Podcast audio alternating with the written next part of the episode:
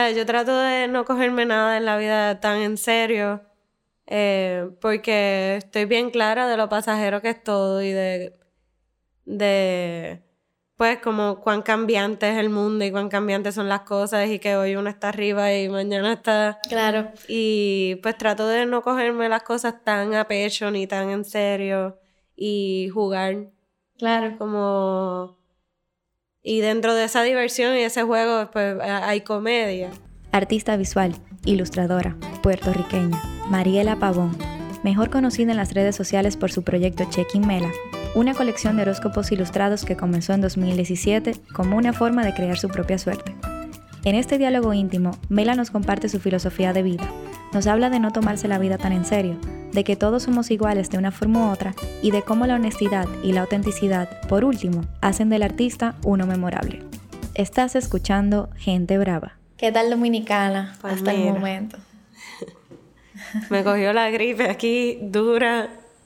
Este, así que no he podido ver nada casi. Bueno, mi- miré por la ventana de camino aquí así, con la mano en, el cristal. ¿Y tienes alguna expectativa de ver algo? No, yo quiero volver a hanguear, este, y estar 100% aquí. Y la playa, no, no tiene- Para la playa, quiero que me lleguen a todos lados. Porque la verdad es que estoy como en un 10% de energía y Claro. necesito Claro. para estar. Y ustedes son energéticos, que hay que. Uno tiene que estar a 100.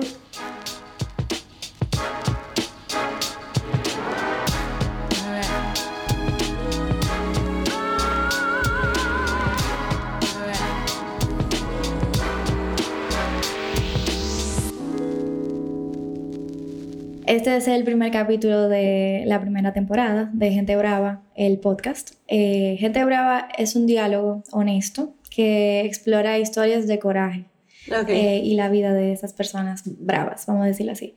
Te contaba ahorita que Gente Brava es el significado de Caribe, por lo cual estamos aquí, Caribe, puertorriqueños y dominicanos. Y nada, mil gracias por estar aquí. Eso habla mucho de tu apoyo siempre al talento local, Claro, eh, en este sí. caso dominicano. Y bueno, voy a empezar con lo del talento local. Yo me he dado cuenta que en tus redes, eh, más que nada en tu playlist, el, de, el mensual, el, el que hiciste... Sí, el los signos. Exacto. Siempre propones talento local en tus playlists, como por ejemplo tu hermano Rafa, que Sí. es un, un talento local de puertorriqueño. Eh, cuéntame un poco de eso. Sí, em, a mí me interesa un montón la música y, y yo creo que un sueño frustrado mío es no, no poder cantar. es verdad. Este, sí, así que yo creo que de- aprovecho el espacio y la plataforma como para pues ayudar a, a mis amigos que tienen bandas, este, o artistas que admiro. Por ejemplo, eh, pues el, el playlist de Virgo lo hizo Richie. Eso Richie vi, eso vi. O sea que tienes contacto también con talento local dominicano, Sí. con músicos dominicanos. Sí, Qué sí. bien. Este, digo, esta es la primera vez que vengo, que aún estoy conociendo gente y eso, pero sí siento que culturalmente estamos bien afín y tenemos como el mismo flow. Totalmente. Sí. Y por ejemplo, tú decías eso de, de los playlists y el talento local, como tú querías mostrar un lado de Puerto Rico que no solamente es, bueno, y cito, porque que no sea batucada. Claro, porque es que que, tampoco cuando- sé lo que significa eso, pero te pregunto por qué. Es que usualmente cuando, cuando se presenta Puerto Rico eh, en, en el estereotipo, pues siempre es pues, los tambores, la batucada, este, voy subiendo, voy bajando, las calles. Claro. Este, que igual es una parte súper importante de nuestra cultura, pero actualmente hay, hay una escena gigantesca musical que pues no necesariamente tiene eh, la salida. O las Pues, oportunidades claro. también a veces, claro. Y entonces yo con mi proyecto también yo busco pues ver de qué manera, porque sí, mi medio es la ilustración.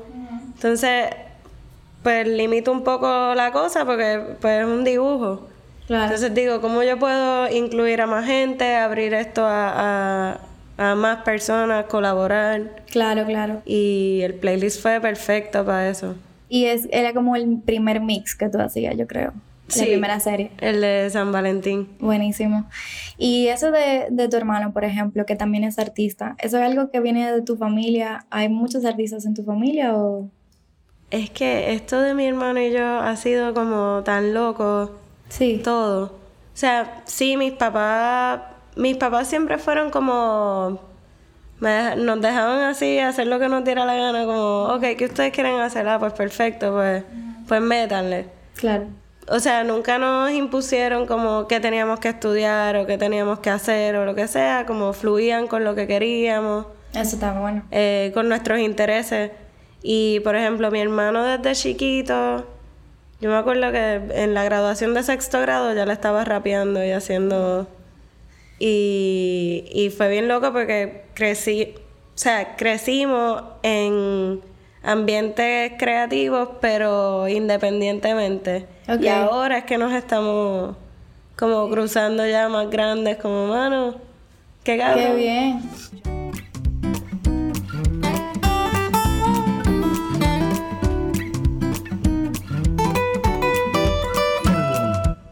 ¿Tú piensas que todo el mundo puede ser artista o que eso es algo limitado a algunas personas? Yo pienso que todo el mundo tiene el potencial ahora. Eh, si estás dispuesto a, a, meterle con todo a eso y, y las razones por las cuales las quieres hacer. Este, para mí la honestidad dentro del trabajo de uno es lo más lo que hace que tu trabajo sobresalga y se distinga de, todo lo que hay.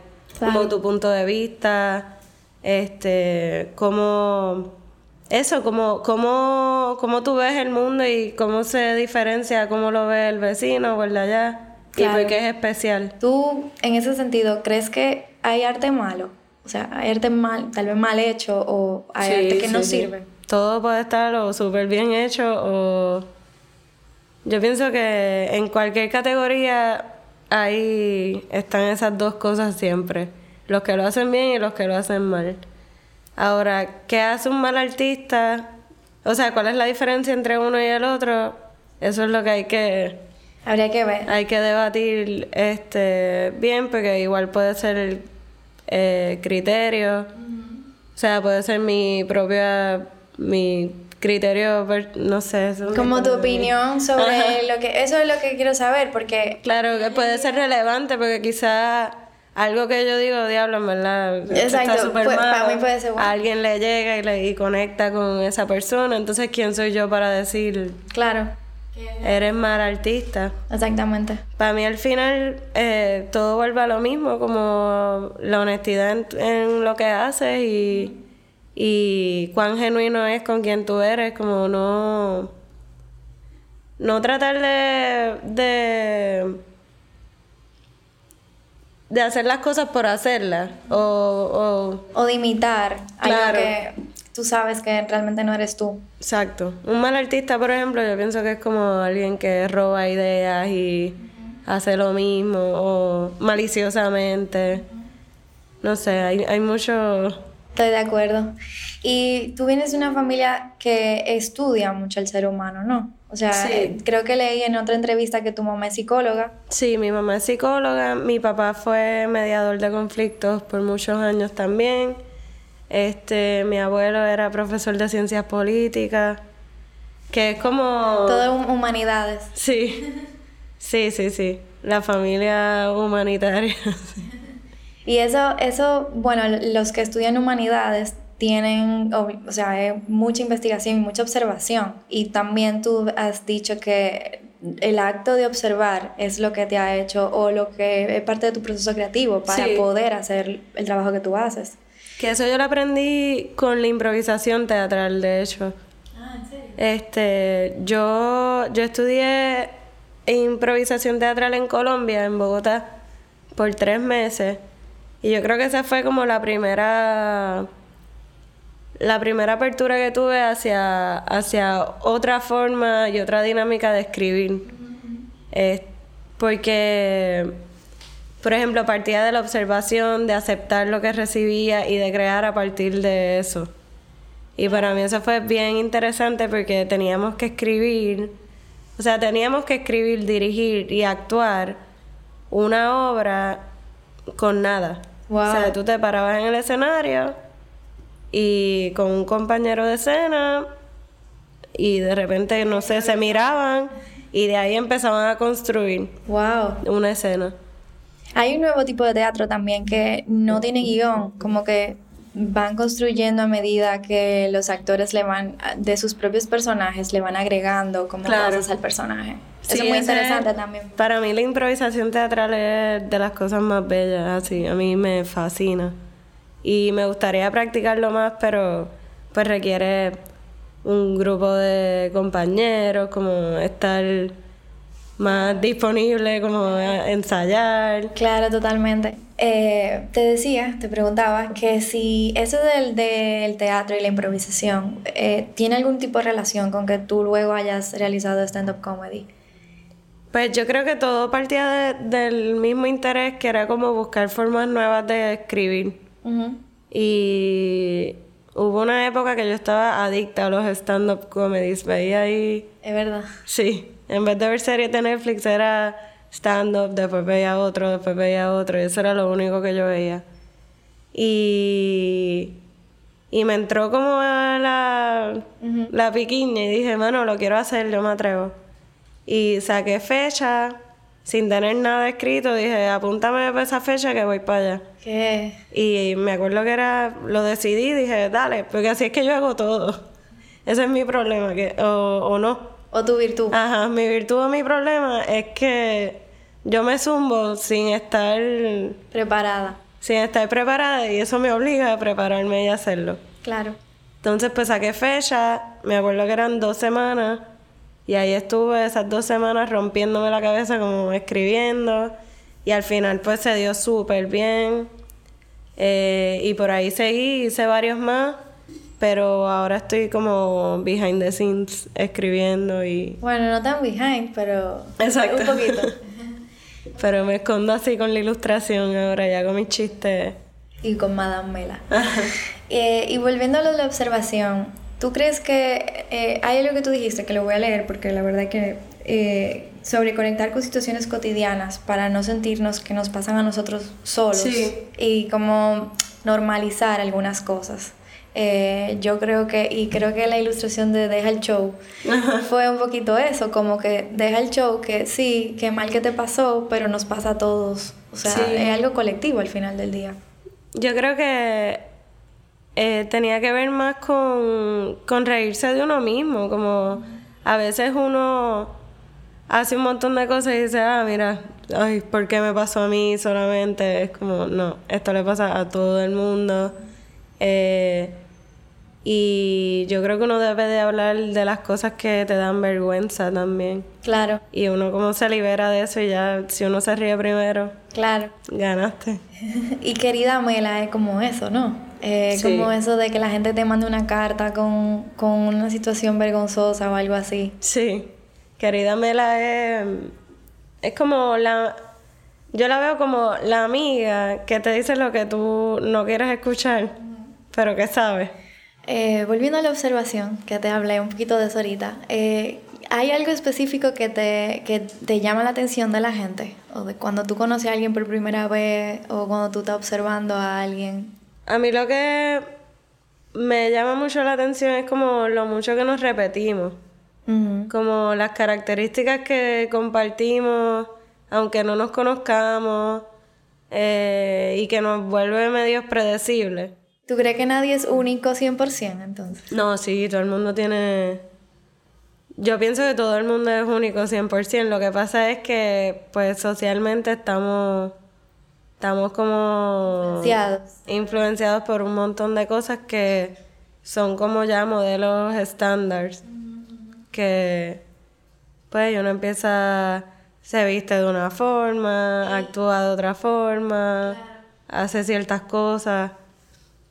Pero pienso que igual la base de cada, cada persona es un mundo y todo el mundo tiene un montón de, no, y la experiencia individual, es individual de cada quien, totalmente. Pero yo siento que en, la, en, las mujeres también pasa mucho. En la mujer occidental tenemos unos modelos de mujer que hay mucha gente imitando. O sea, pocas personas tienen una conciencia de, ok, yo debo de hacer mi propio, mi propio camino, debo de seguir las tendencias, no necesariamente hacer lo que a mí me guste, etc. Pero si te fijas, por ejemplo, es bien distinto conocer a alguien en un ambiente social, como en un bar o lo que sea, cuando hay un grupo de personas, a cuando uno se sienta uno y uno a hablar. Y yo creo que ahí es que está como el ese ahí es que está como ese cambio entre pues la esencia de la persona y lo que el molde. Claro, y andamos disfrazados. Eh, o sea, es muy difícil tú en la calle asumir que una persona, o sea, uno asume igual, porque uno juzga, o sea, uno trata de no juzgar, pero al final del día es como algo muy humano. Uno anda en la calle y la gente que no te conoce al 100% puede pensar lo que sea que de ti. Claro, y uno también se tiene que proteger, como no todo el mundo se quiere mostrar 100% como es frente a todo el mundo, o, es bien selectivo con quién se abre. Este, pero para mí mis personas favoritas son pues esta gente que, le importa eso bien poco y, son la gente genuina. Eh, pues la, valoro mucho cuando la tengo cerca porque uno cae en eso también, en, en pues reservarse o, o actuar de cierta forma para que no piensen que tú que eres así o así. Y cuando uno se encuentra con esa gente, pues es como un pues como un sorbo así de sí. sí, dale. Claro, porque Vamos a soltarnos. claro, porque al final yo creo que importa poco. sí, sí, eh, sí. La gente, por más información que tú le des, eh, te va a juzgar por cómo es. No, y que van a llegar a sus propias conclusiones, si tienen... Sí, la gente es un lío. Totalmente. Eh, y dentro de esas características, o sea, es muy difícil ser genuino. O bueno, no muy difícil, porque eso es algo que viene innato también, pero dentro de todas las tendencias de, no parecerse a nadie, ¿cómo, cómo tú te reinventas? ¿Cómo, cómo, ¿De dónde te alimentas, vamos a decirlo así? Pues, bueno, la verdad es que estamos en, en... O sea, socialmente hablando es bien difícil encontrar esa pues liberarse de eso. Claro. Porque en la forma está, de vestir. está en todas partes, como cómo te vistes, cómo te ves, cómo actúas, si eres muy intensa o muy sosa o muy de esto o lo otro. Y es como estar pendiente de esas cosas todo el tiempo. Pues, hecho uno sale vuelto un ocho. si estás muy consciente de eso. Claro. Pero yo pienso que uno tiene que sacar espacios para evaluarse también y, mirar para adentro un rato. Y quitarse cosas, como desaprender muchas cosas también. Como sí, yo pienso que uno debe estar más activo en, en eso de reinventarse, o sea, no darlo como pues en algún momento cambiar, es como activamente pues ver qué es lo que quieres mejorar, ser la mejor versión de uno, no sé. Eh, tú decías también en tu trabajo que una forma de autoevaluarse sería también viajar, como moverse, no quedarse en el mismo sitio. Y tú mencionaste Bogotá ahorita y creo que te mudaste a Medellín unos meses también. Eh, ¿Qué pasó? O sea, pero regresaste a Puerto Rico luego, sí. ¿Y por qué fue tan corta la estadía? Eh, pues yo me fui, yo desde, desde que fui a Bogotá a hacer el diplomado, como que tenía esas ganas de volver y vivir fuera de Puerto Rico un rato, porque igual estar en una isla, yo me imagino que a ustedes les pasa que... Me siento identificada. puede ser bien drenante porque pues es una isla al final. Y, y pues uno siempre está así mirando como pues, ¿para dónde cojo? el mar ahí mismo, todo, todo, o sea... Y pues me fui a Medellín y Medellín lo que me pasó es que es lo mismo que una isla. Es verdad. Pero en vez de mar hay montaña. Entonces es como... Pues Medellín está metido entre montañas, o tú miras y lo que ves son montañas y es también como un pueblo. Mm. Y yo creo que la experiencia que estaba buscando cuando me mudé de Puerto Rico era más como de ciudad, como de perderme, de no, ¿sabes? Como no ver a la misma gente todo el tiempo, ir por ahí sin, pues, ciudad. Claro, vida de ciudad en la cual Sí, mil sitios. caminar y No, estar no, por ahí no, suelta. no te da el tiempo de repetir los mismos sitios. Claro, descubrir, seguir descubriendo y lo que sea. Entonces, pues, y Medellín me encantó y, y me encanta la gente de Medellín. Eh, tengo amigos súper buenos y lindos, pero, pero sí pienso también que en el momento de mi carrera, como se estaba desarrollando, pues Como arrancó luego. sí, eh, tenía que estar en Puerto Rico y si no, no hubiese estado en Puerto Rico, pues un montón de cosas que están pasando ahora no hubiesen pasado. Claro, claro. O sea que tú vivirías fuera de Puerto Rico. ¿Tú lo has pensado?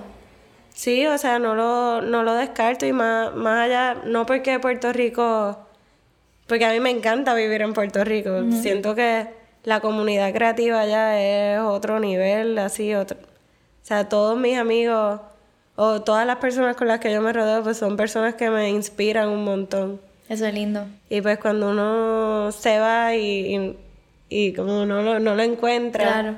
pues te hace falta. Yo tengo una, una, una red de amistades que me inspiran muchísimo. Y pues, pero sí, eventualmente me gustaría pues explorar vivir en otro lugar. Claro. A mí me pasa igual, como que también en Dominicana he encontrado como un grupo de gente, eh, espacio para hacer proyectos que me gustan, entonces es muy difícil a veces, ok, me voy ahora, como Sí, en un es que momento... eso es bien especial y si uno lo Ajá. tiene ya, Sí, pues encontrarlo en otro lugar, pues no sea tan fácil. no.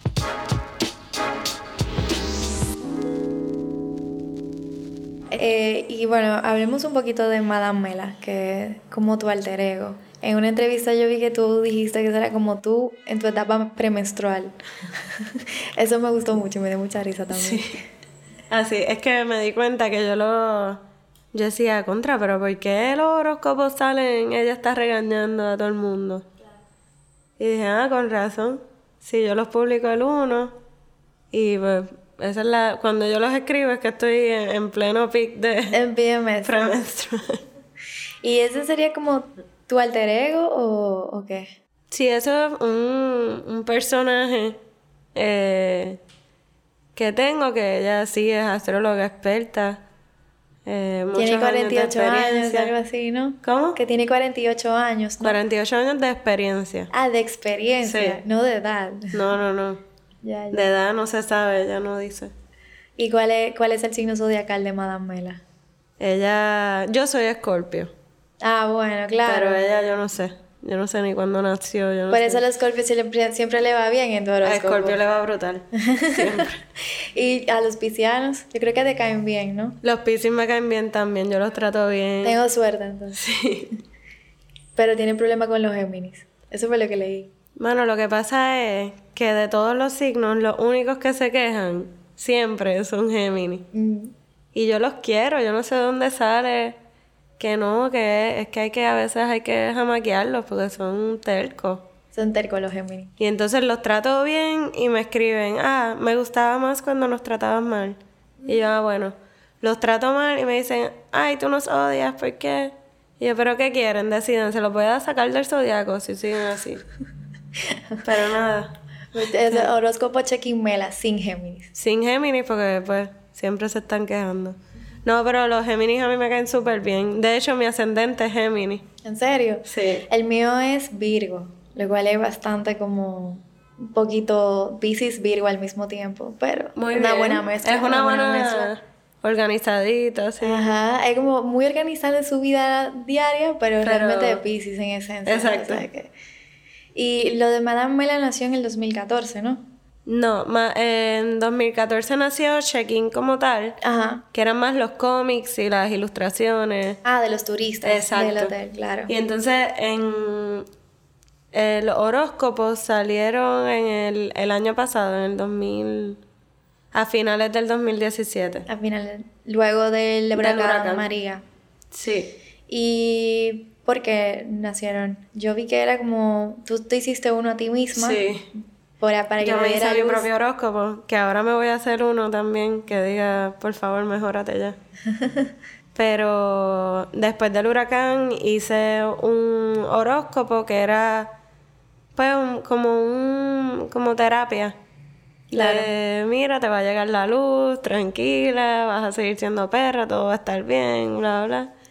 Y lo publiqué y todo el mundo empezó a pedir el de ellos. Pero imagínate, estábamos todos aburridos, sin luz. Claro. Este, y claro, pues un montón de gente estaba pasándola súper mal. Sí. Este, como hablamos ahorita, pues, pues sí, este, mucha gente cercana quizás pues, tenía posibilidades. Seis meses sin luz, pero teníamos recursos accesibles, pero hay un montón de gente que, que no y que perdieron la casa y aún están pues en proceso de reconstruirla o lo que sea, porque fue bien duro.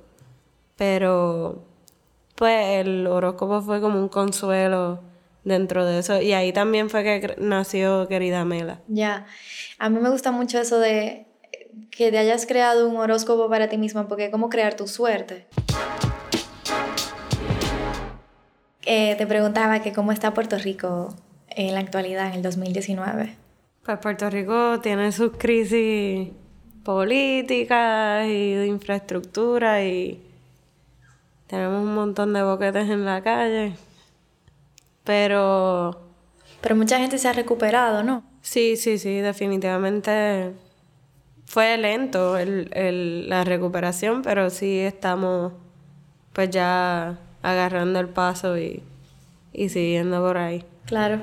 ¿Cuándo comenzó tu amor por la ilustración? ¿Fue al mismo tiempo que la escritura creativa que me comentaste o fue como algo de exploración? Sí, fue, empezó siendo como algo de exploración, pero me gustó mucho como medio la inmediatez y, y lo accesible que es pues subir una ilustración o pasar una idea a, un dibujo. A un dibujo. Como ese ejercicio de, de combinar palabra y, la imagen. Fue es como ilustración y viñetas también, no solamente ilustración, claro. Y tú eres de eres copywriter para la gente que no que no sabe. Que ya no. Ya no. Eras copywriter. sí. ¿Y cómo fue ese, camino de ser empleada en algún momento, eh, como cuando comenzó Check-in Mela, bueno, Check-in, eh, en el hotel, a ser independiente? No, yo de verdad no vuelvo. sí. Eh, yo, yo me di cuenta que yo en estructuras de oficina no funciono, nunca he funcionado y y yo creo que también tiene que ver en la, en la escuela en que yo estudié, pues era, era la escuela superior de la universidad. Ok. Entonces, una escuela que el formato eh, no es para nada tradicional a pues la escuela normal, que tú entras a las 7, sales a las 3 y tienes tu... Acá pues yo había veces que entraba a las 10 y media, a veces entraba a las 8, a veces entraba a las 1, los viernes a veces no tenía clase. O sea, era como un formato bien parecido a la universidad.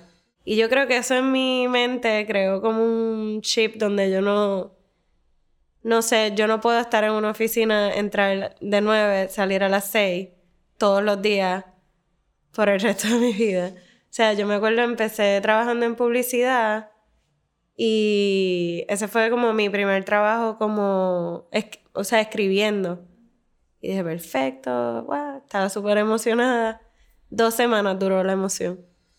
A las dos semanas yo dije, mira, de verdad, yo no puedo, o sea, yo me levantaba y yo decía que mañana yo tengo que ir al mismo sitio de nueve a seis, hacer lo mismo, trabajar en lo mismo. No, y que yo pienso que las personas que, que trabajan en lo creativo, esas estructuras de trabajo son súper contraproducentes. Porque. Eh, como uno necesita vivir, uno necesita caminar, este, oxigenar el cerebro, pues sacar mantenerse fresco en ideas. Yo no, yo no opero bien así. Y me di cuenta bien rápido como. Y dije, bueno, esto no es lo mío que yo puedo hacer.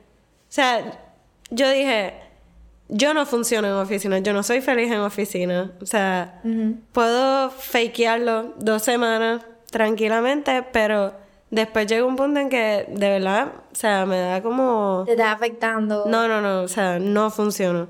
Y dije, bueno, como yo no funciono en oficina, pues tengo que meterle Claro. duro a lo mío. Claro, claro. Y yo creo que esa, eh, el día que yo renuncié, ahí fue que, que pues todo eh, pues empezó a crecer. Y yo estoy pasando por un proceso similar. Y lo que me he dado cuenta es que cuando uno trabaja realmente como con disciplina y como con pasión de, y en libertad, también te van llegando muchísimos proyectos que tú no te estabas Sí, esperando. claro. O sea, no todo. eh, Al principio tenía mucho miedo, como, ¿cómo voy a dejar de tener una entrada mensual? No sé qué.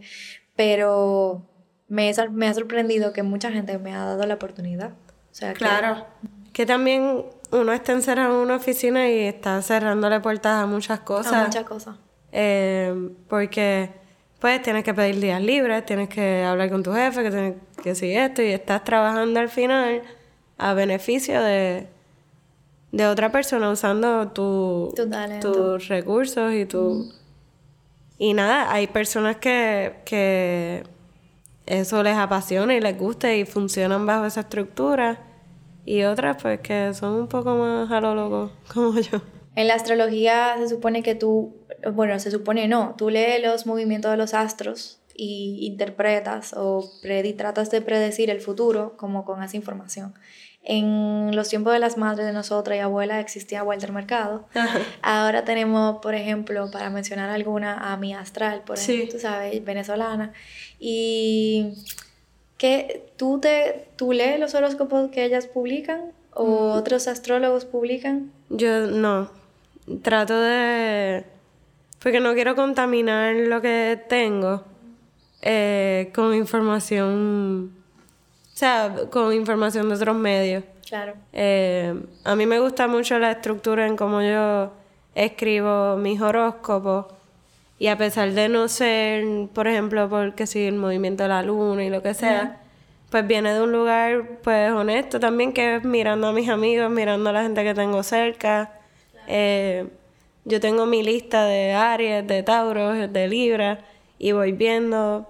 Es eh, mucha observación de la Claro, gente. exacto, ahí volvemos. Porque yo lo que hago es miro a mis amigos y a la gente que tengo cerca. Digo, no debo revelar el truco que después me roban el. Bueno, di lo que puedas. guiso. Di lo que puedas. No, pero. Pero sí viene de la observación y de un contacto bien directo con, con la persona del signo. Claro. Y, y ahí volvemos a, a cómo nosotros tenemos tanto en común y cómo eh, gente que no se conoce, pues viven bajo la misma circunstancia, el mismo conflicto. Porque mucha gente me ha dicho como, es que yo lo leo y me pega. O sea, yo lo leo y me pega. Eh, Entonces, es muy difícil categorizarte con- como astróloga, viendo que mi astral es astróloga y otras que Claro. se parecen a ella. Pero tú no eres, o bueno, Madame Mela no es solamente astróloga, eh, son como muchas cosas al mismo tiempo. Sí, por eso a mí no me gusta tampoco catalogarme como astróloga y lo, y lo recalco en las entrevistas, en mi biografía de Instagram. Eh, o sea, yo no pretendo ser astróloga, ese no es mi... Eh, sí, pues hay algo de eso, eh, pero pues hay muchas otras influencias más allá que pues la luna y el sol y, la posición de los planetas. Claro, yo porque entiendo muchas cosas de astrología, pero después empiezan a, a hablar sobre movimientos lunares, que si el aspectos ptolomeicos y etcétera, yo como que ahí me perdí. Pero Yo- también por eso yo empecé a hacer este proyecto, porque cuando yo leo astrología, yo no entiendo la mitad de las cosas que me están diciendo.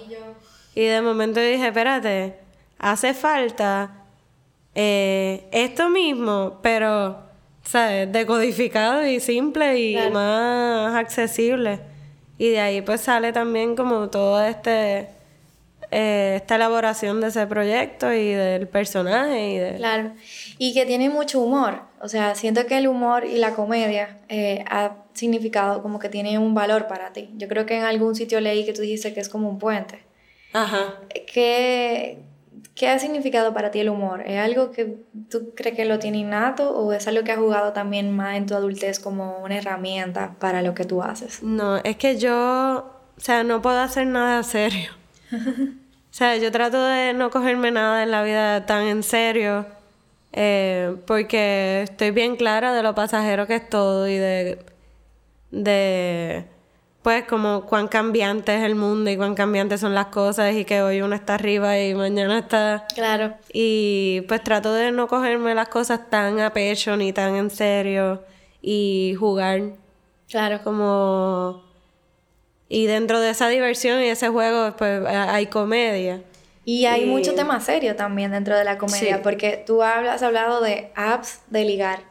Has hablado del feminismo también y has hablado de eso que, que algo que me gustó mucho, del activismo de sofá. Me reí muchísimo porque es cierto, o sea, es como la ilustración del tipo llorando en la computadora, como, ay, eh, me da tanta pena eh, la, la huelga, no sé dónde. Sí, que dice... pray for, hashtag pray for. ¿Qué es el activismo de sofá para la gente que no conoce el término o que no te sigue? Sí, esta es la gente que le da mucha share a noticias y todo es era, ah, el, lo que decía esa ilustración era, las manifestaciones me conmueven siempre y cuando no sean aquí. Ajá.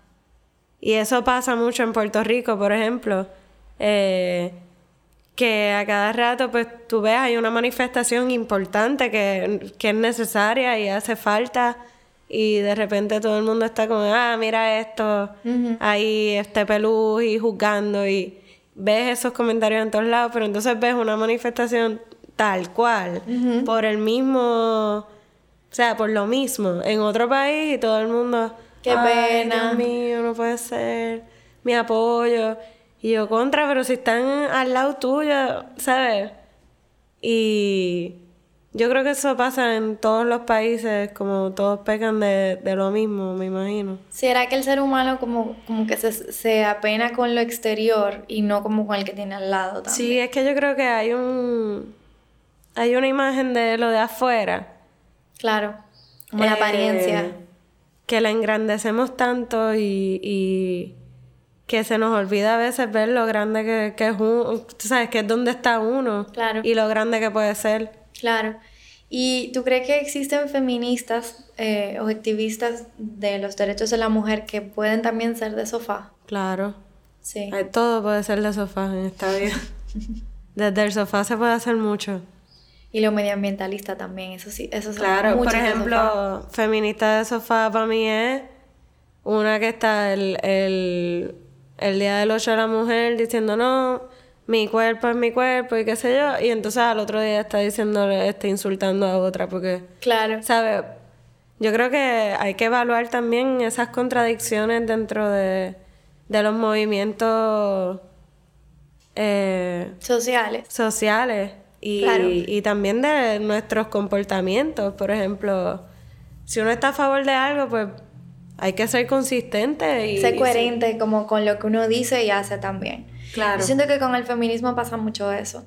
Como que sí, eh, o sea, gente felicitando el Día de la Mujer, cuando, cuando es un día que no se felicita a nadie. Y también muchas mujeres que sí, que si el feminismo, que si la igualdad, no sé qué, pero eh, critican a la de al lado. Claro. Eh, son más machistas que los mismos hombres. Que esa es la cosa, yo creo que el cambio empieza adelante y, y, y así a nivel más básico el cambio empieza en uno, o sea, y esto suena como el super cliché que todo el mundo, pero es la verdad. Claro. O sea, yo no, yo no puedo abogar por algo que yo no practico. Totalmente. Pues entonces, pues, está siendo un poco hipócrita. Claro.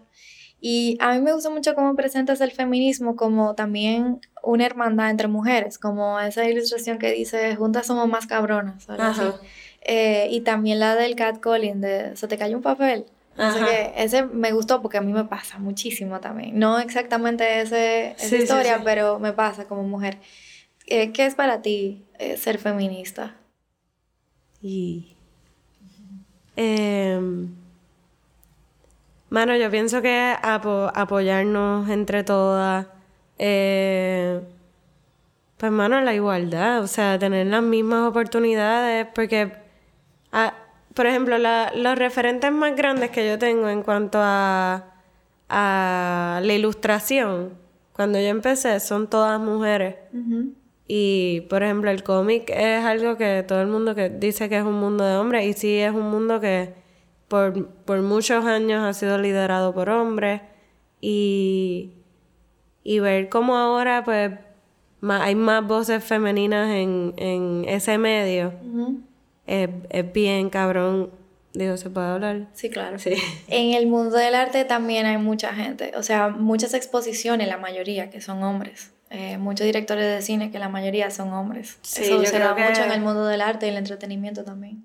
Sí, yo pienso que nos toca seguirle metiendo y, y si no nos apoyan, pues bye, vamos a seguir. Claro. O sea, porque igual yo sé que, que pues tenemos que bregar con mucha mierda ya. De, o sea... Pero eso se siente esperanzado lo que tú dices. ¿Tú crees que ha mejorado la situación de las mujeres a nivel general? ¿O seguimos como en lo mismo, pero disfrazado un poquito de... Porque hay un feminismo moderno que yo lo respeto porque parte de ser feminista es respetar el feminismo de la otra pero o del otro, pero que es mucho como de apariencia, de no, y hay mucho, mucha, mucha subir la frase, la frase eh, de women power, no sé qué, girl power, y que es mucho más que eso también. Sí. Mano, para mí es, o sea, para mí es tan, empieza con el diálogo y entendernos, porque pues la realidad es que los hombres y las mujeres somos bien distintos en cómo operamos, nuestras prioridades, las cosas que nos interesan, ¿sabes? Como... Las hormonas. Ajá. Y... Y una no invalida a la otra, ni el otro, ¿sabes? Es crear como una comunidad eh, saludable donde todo el mundo pues respeta la opinión del otro y, y seguir construyendo de ahí como en la impro, como tú pones, yo pongo, tú pones, yo pongo. Claro, exactamente. Y crecer a partir de ahí. Obviamente yo sé que yo, yo tengo mucho que aprender de, de feminismo porque hay miles de, de, de, feministas que seguir y variantes y, y ¿sabes? cada vez es más amplio el, la gama de la gama, claro. que estudiar. Claro. Y pues a veces se me hace difícil eh, como keep up. Pero para eso estamos, para aprender y y a mí me gusta mucho hablar con hombres de, de, de esto. De las, de las mujeres, ¿no? De hecho, las mejores conversaciones que yo he tenido sobre el tema ha sido en bares, hablando así, un grupo de amigas con un grupo de amigos, hablando, pero con la honestidad así más. Claro. Y, y los hombres dando su punto de vista y uno diciendo, ah, pues coño, mano, este, pues sabes qué, eso, eso no, a nosotros no, no, no nos gusta por esto, esto y esto, y yo, ah, contra, pues no lo había visto así. Y yo creo que ese diálogo es lo que en verdad va a empezar haciendo un cambio. Claro, y es lo más honesto que uno puede hacer. Y como más, eh, hay que, creo que hay que, en vez de tomarlo a la defensiva, tomarlo con mucha curiosidad. Como, ok, ok, lo entiendo, ¿qué podemos hacer? O, es un punto interesante, ¿qué podría salir de ahí también? Sí, es bien complejo todo esto. Totalmente, totalmente.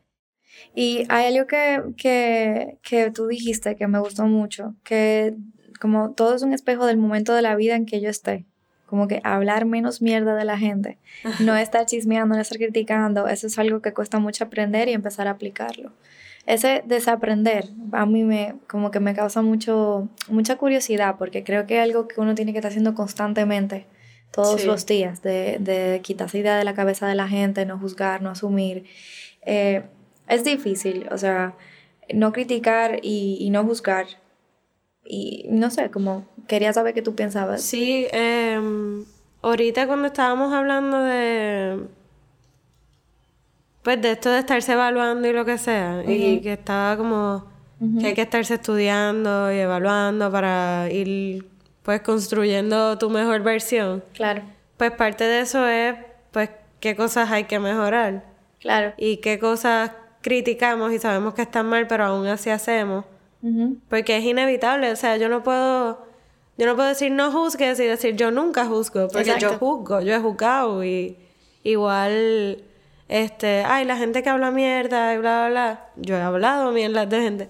So, es como señalar cosas que yo pienso que que que pues deberíamos mejorar como, como sociedad y que si eso se arregla, pues se van a arreglar muchas otras cosas consecuentemente.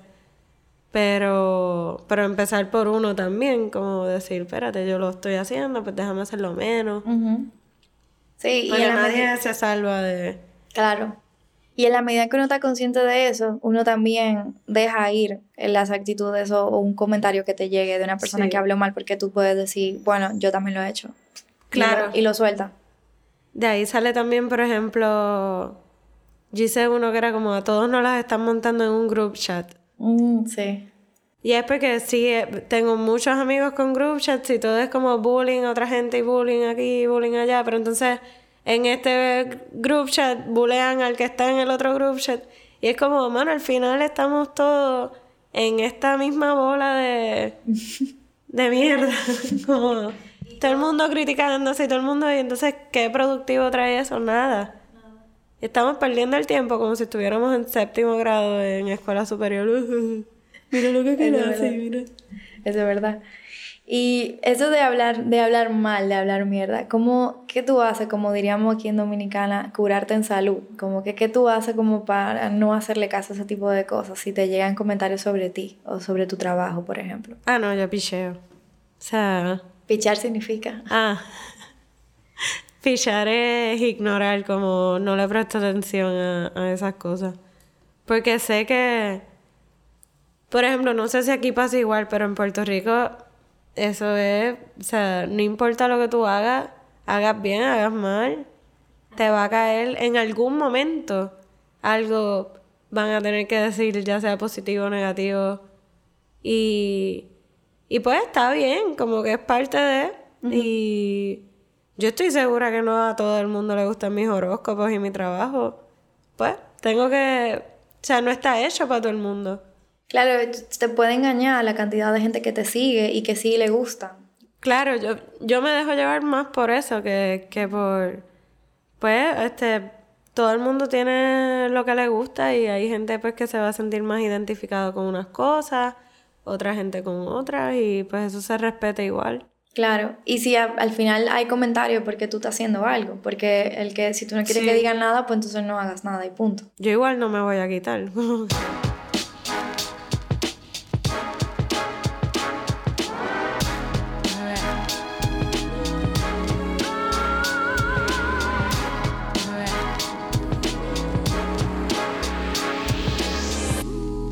En Gente Brava creemos en la gente, en el talento, en el arte y en que cada quien tiene algo que contar, algo que decir y que compartir. Síguenos en las redes sociales, arroba gentebrava.rd y conecta con nosotros. Yo soy Laura Castellanos y estás escuchando Gente Brava.